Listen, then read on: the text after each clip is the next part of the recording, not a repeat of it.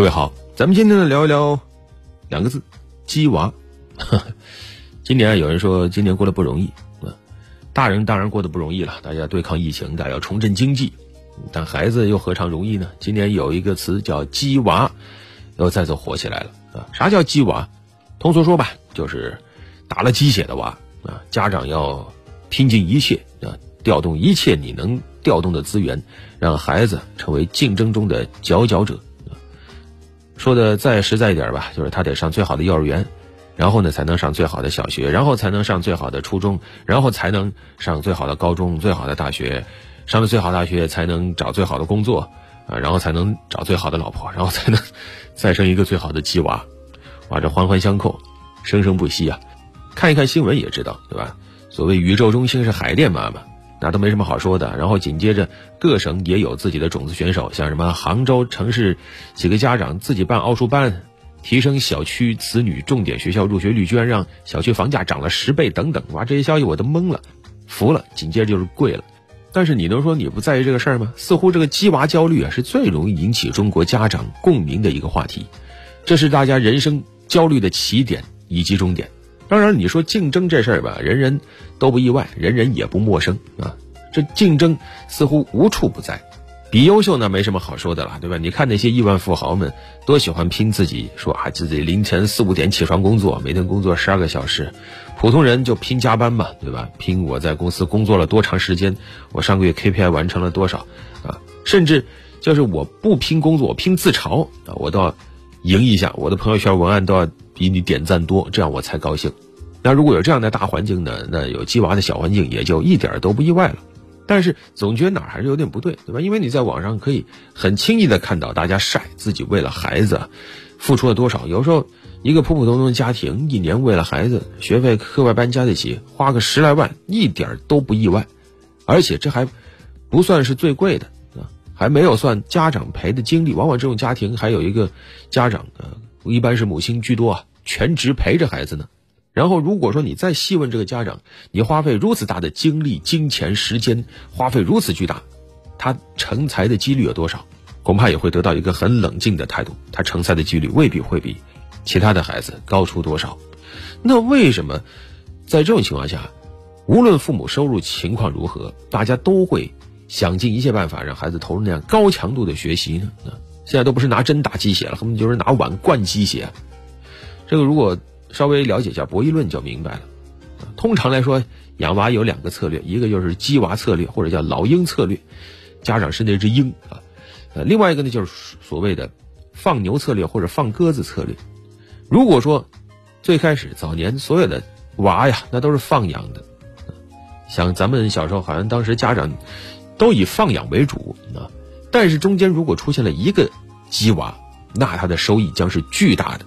而紧接着，它就会带动更多的鸡娃出现，而放养娃就越来越少。而当最后这条路径走到所有家长都变成鸡娃路线的时候，鸽子娃就一只都没有了。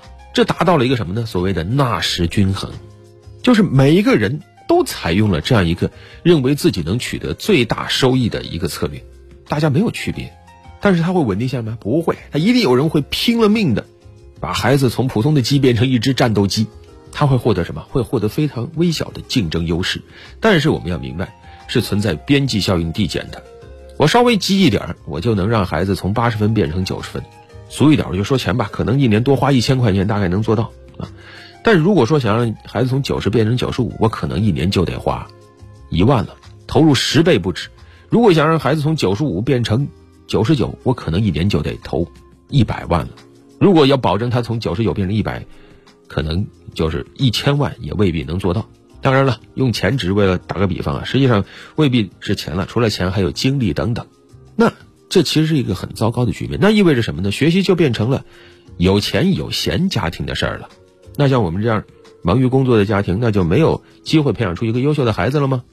我想这样的趋势是社会需要警惕的。当然了，也不意味着国家没意识到，整个社会层面其实也意识到这个问题了。比如说。什么取消学区房啊等等的，这都是做出的努力，希望一定程度上能够帮助家长摆脱目前的这种状况，让教育呢更多的回归常态。但是呢，大家也都心知肚明，大家争的就是最后那一点教育资源。好的教育资源，它只要是稀缺的话，那么竞争就不会停。那只要有竞争，那发展到最后就一定会形成刚才我们说的纳什均衡状态。毕竟刚才也说了，这种竞争，对吧？他也不仅仅是孩子呀，那家长也都在九九六呢，对吧？外卖小哥还困在算法里呢。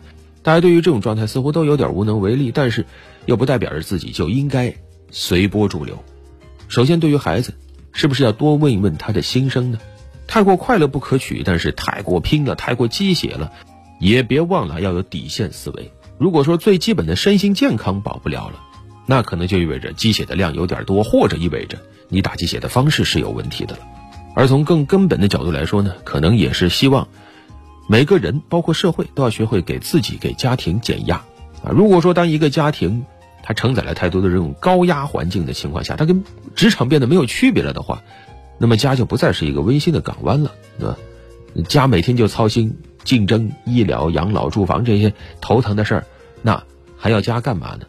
有一个说法叫做社会叙事，它代表着社会期望对所有人的要求。比如说，要求所有人都有好学校、好工作啊，都要别忘了结婚、生孩子，别忘了鸡娃。一旦有人偏离这些规范啊，就会给你贴上惩罚性的标签，给你带来一些负面效应。因为对于这种现象，要有足够的理性。既可以对它保持一定的认同，但同时也要明白，这个世界永远都是多元多样的。那么，当你能做到这一点的时候，你也许就没有那么在意别人对你的评价了，能够做到适可而止。所以，与其说咱们聊的是鸡娃，不如说我们其实关注的是如何能在这样一个充满不确定性的世界里，能多那么一点点好的技巧、好的态度。好了，本期就聊这么多。